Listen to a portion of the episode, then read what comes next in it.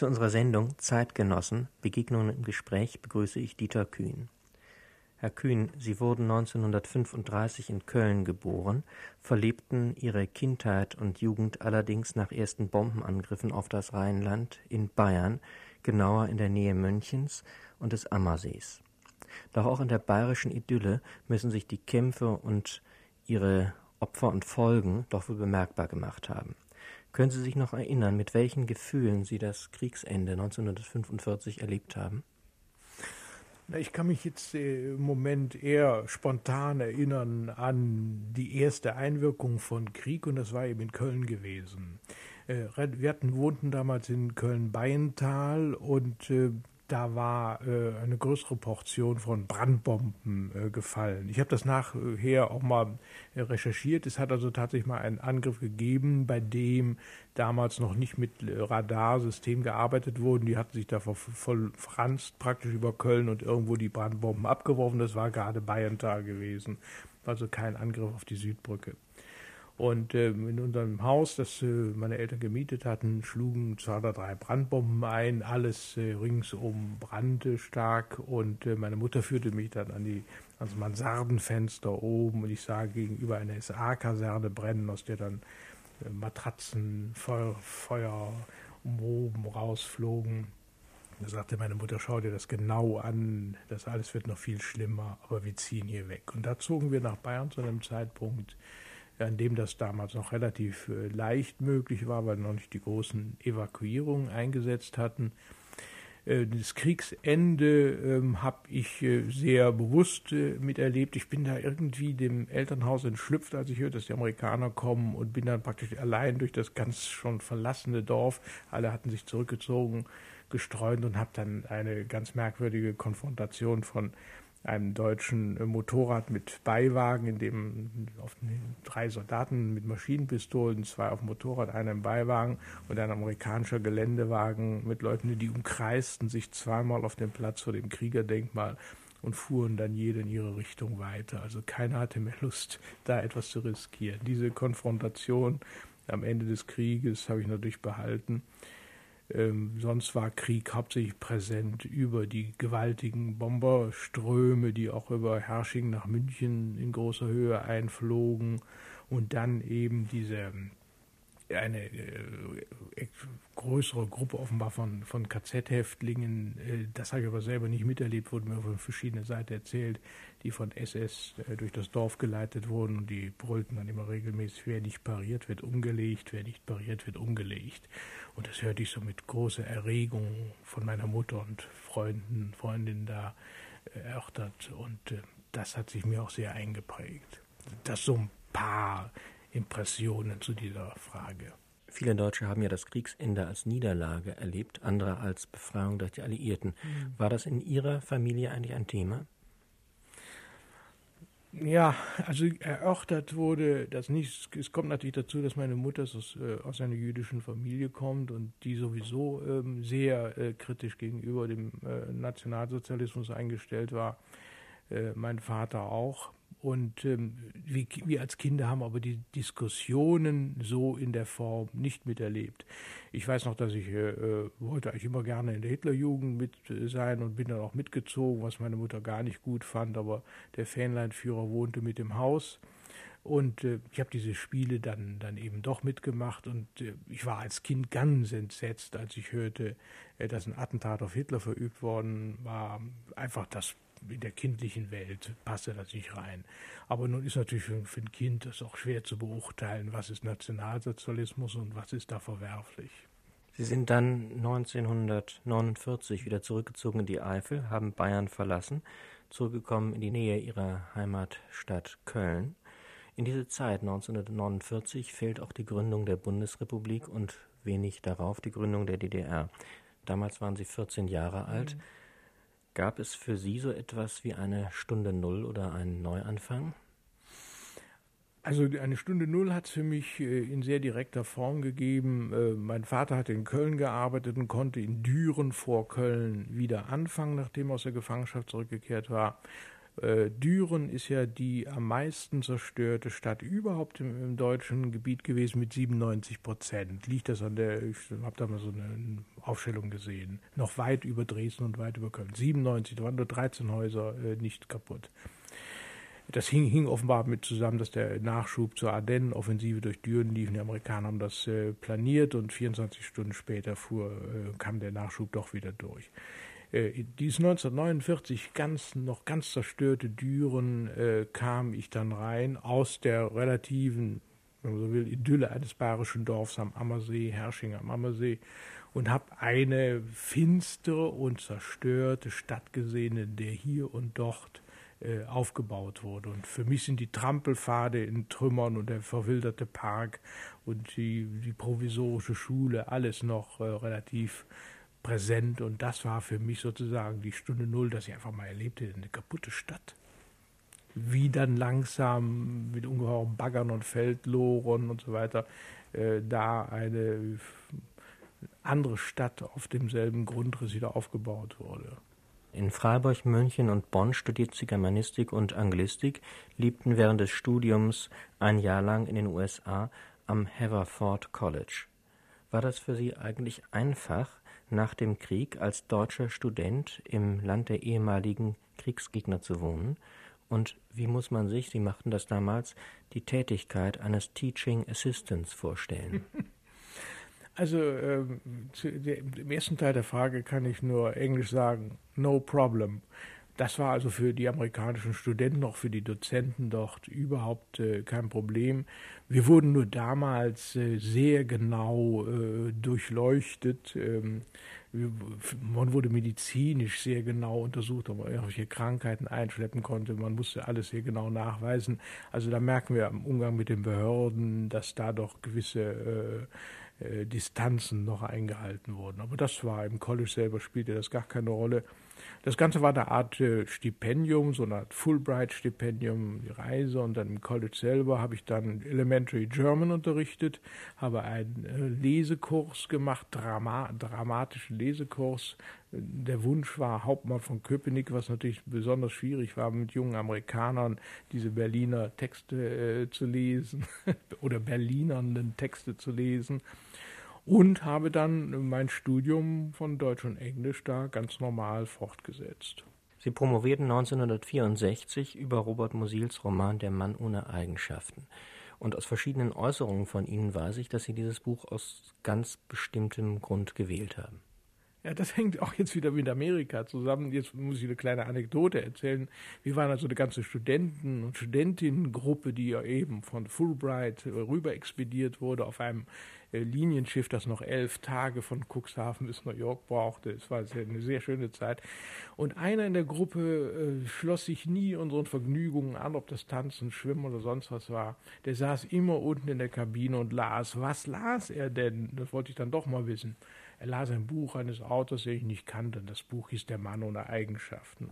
Als ich dann in Amerika im College war, ging ich in die Bibliothek, um mal zu schauen, was das für ein Buch war. Stand dann da im leuchtend gelben Leinenumschlag der Mann ohne Eigenschaften, habe ich mir das ausgeliehen, im Campus mich unter den Baum gesetzt, angefangen zu lesen und da fing es an.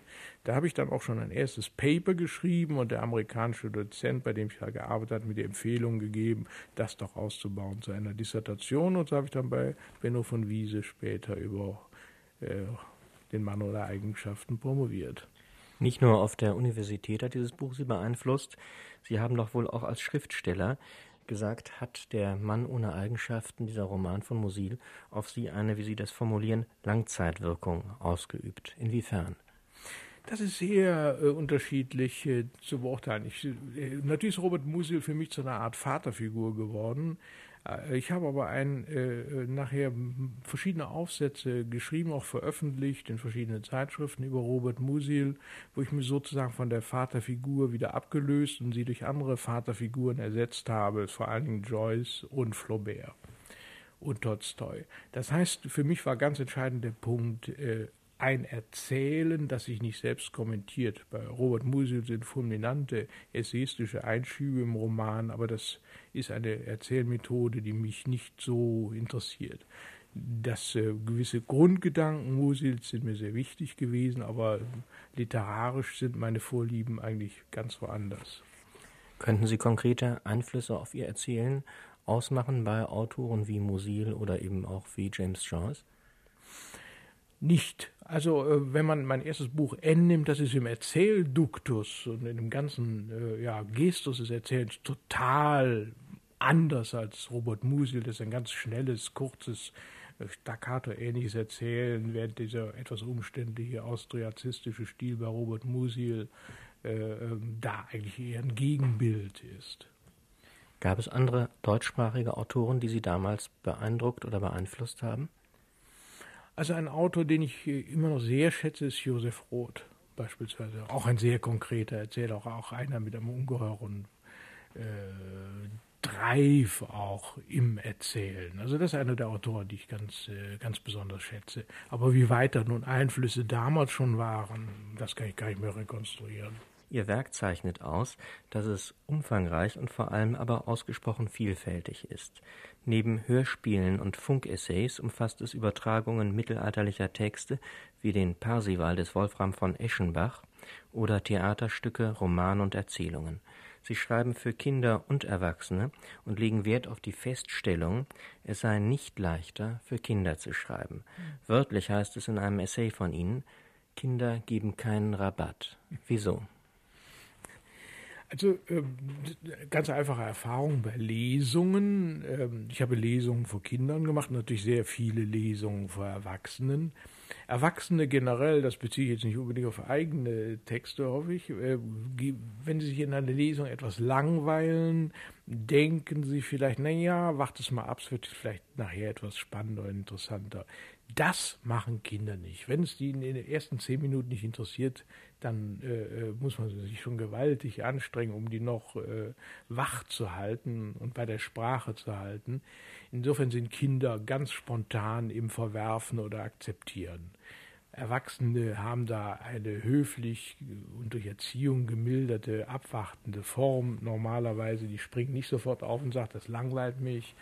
Insofern ist Erzählen für Kinder auch eine ganz besondere Herausforderung. Nur kann man natürlich da literarisch nicht so viel riskieren. Das heißt, eine, äh, ein Roman für Kinder oder eine längere Erzählung für Kinder fängt halt vorne an und hört hinten auf, sind keine Rückblenden, keine Sprünge, äh, keine formalen Experimente drin und die Syntax ist auch nicht allzu komplex. Also das unterscheidet es natürlich, insofern schreibt man dafür dezidiert für, ein, äh, für eine Zielgruppe, nach der wir ja manchmal gefragt werden. Habe ich auch festgestellt, dass Erwachsene äh, meine Kinderbücher zum Teil auch gerne lesen und das freut mich natürlich, weil ich als Schreibender das ja nicht mit der linken Hand mache, sondern mit gleichem Einsatz, aber es ist eben ein anderes Medium. Eine durchgängige Konstante ihres Övres bilden biografische Romane. Von ihrem Debütroman N über Napoleon Bonaparte, über die Biografie des mittelalterlichen Haudegens, Zechers und Weiberhelden, wie es bei ihnen heißt, Oswald von Wolkenstein aus Südtirol, bis zur Schilderung des Lebens von Clara Schumann. Der Roman ist jetzt im letzten Jahr herausgekommen, der virtuosen Klavierspielerin und Frau des Komponisten Robert Schumann. Über 500 Seiten lang berichten sie über das Leben dieser beeindruckenden Frau, arbeiten in ihren Text umfangreiche Zitate ein aus Tagebüchern und aus Briefen. Was reizt sie an diesem biografischen Erzählen, das einerseits fiktiv gehalten ist und andererseits eine Montage aus Fakten? Im strengen Sinne habe ich nur eine einzige Biografie geschrieben, die auch so untertitelt ist, das ist Ich Wolkenstein. Äh, das Buch über Clara Schumann bezeichne ich als Lebensbuch und ich muss jetzt natürlich auch gleich sagen, äh, dass die Bücher, die, sagen wir mal allgemein auf einer recherchierten Basis aufbauen, immer wieder begleitet werden oder gefolgt werden von Büchern, die rein fiktiv sind. Über Stanislav den Schweiger, ein Wort- und Geräuschvampir oder die Kammer des schwarzen Lichts über eine gescheiterte Therapie heute. Also das hält sich die Waage. Also ich erzähle auch äh, relativ viel aus unserem Jahrhundert und nicht nur aus vergangenen Jahrhunderten. Äh, fiktiv an äh, diesen biografischen oder recherchierten Texten ist nichts. Also das ist alles ähm, nachweisbar. Nur gehe ich als Erzähler an den, äh, an die Person und an die Zeit heran. Und das ist etwas, was in keiner anderen wissenschaftlichen Branche äh, gemacht werden kann. Zum Beispiel bei Wolkenstein, der ja äh, nicht nur Dichter, sondern Sänger und auch Komponist war, neben dem, was Sie eben erwähnten, war ja auch noch Mafioso in heutigem Sinne. Äh, wenn ich jetzt als Germanist dahin gehe, dann konzentriere ich mich nur auf die Liedtexte, die Lyrik.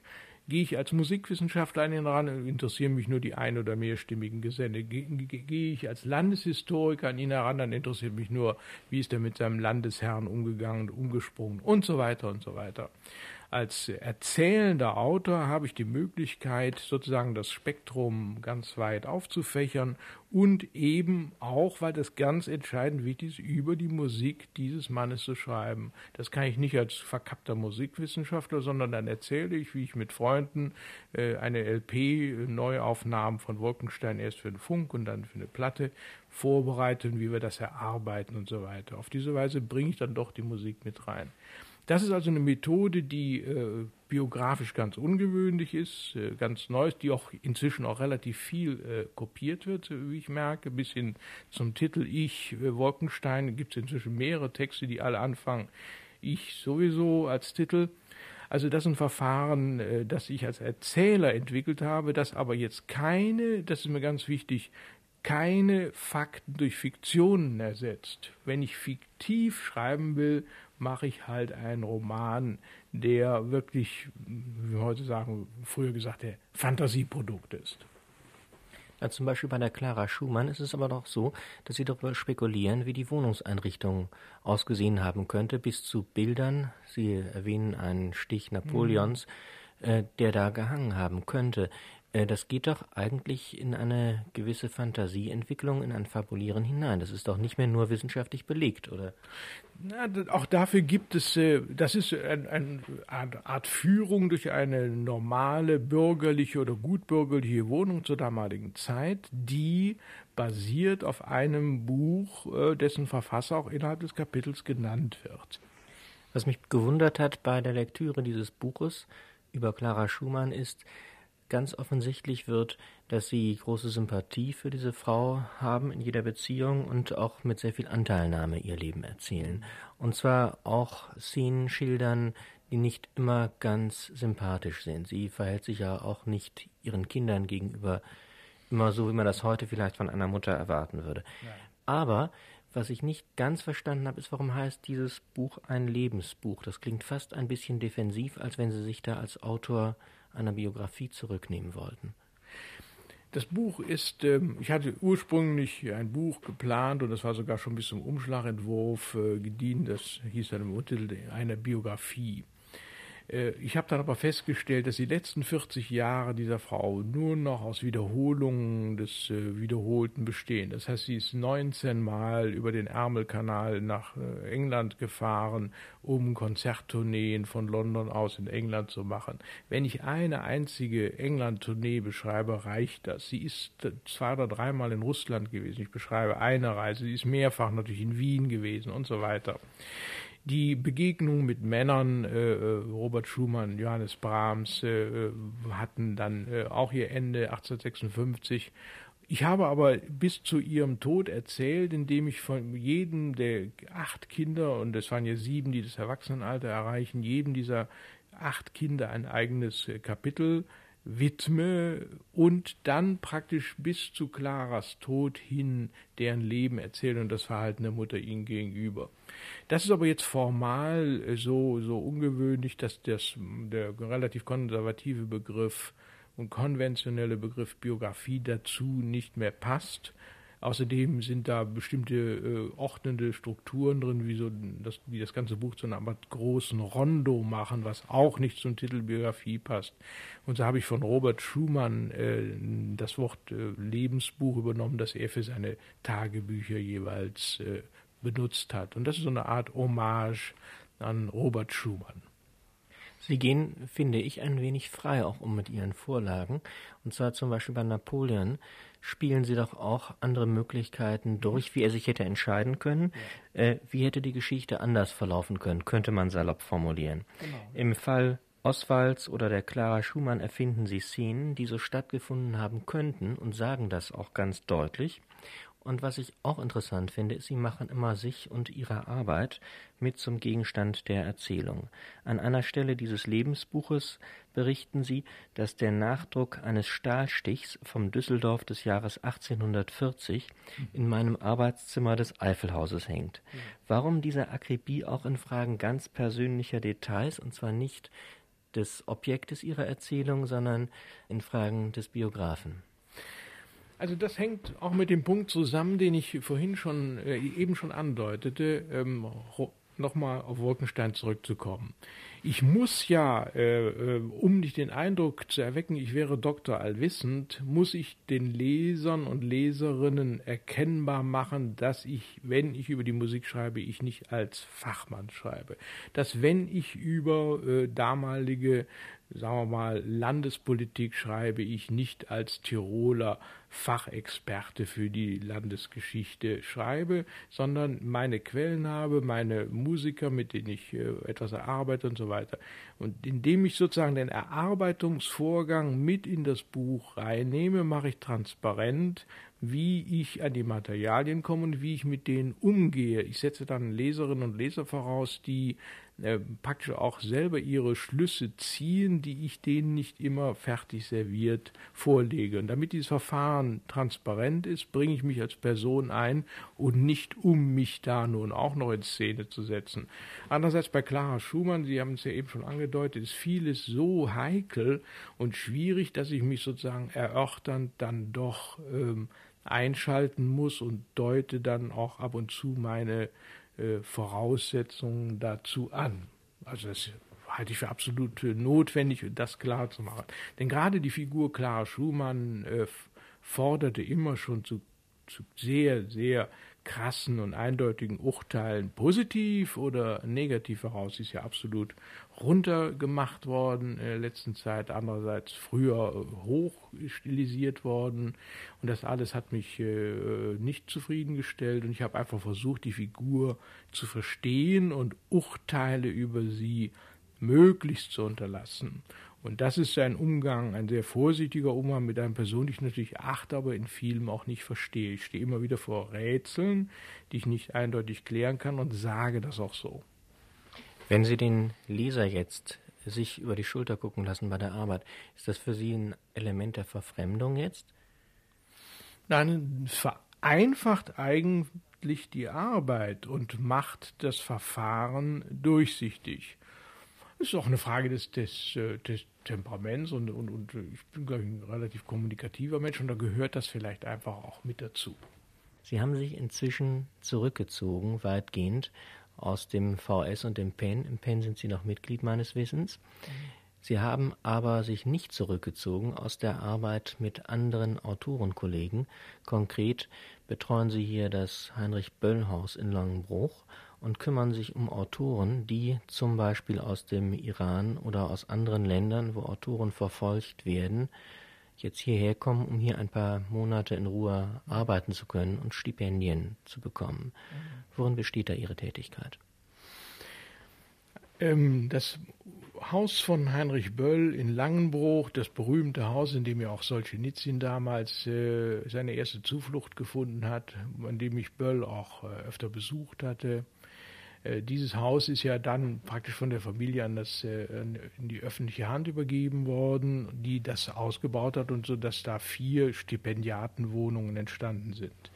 Äh, zusammen mit Frau Böll äh, mache ich also jetzt praktisch die Auswahl der ähm, Stipendiatinnen und Stipendiaten, wobei ich auch darauf gedrängt habe, dass nicht nur der literarische Bereich berücksichtigt wird, sondern auch kompositorische und, und bildnerische. Wir haben also Malerinnen, Maler.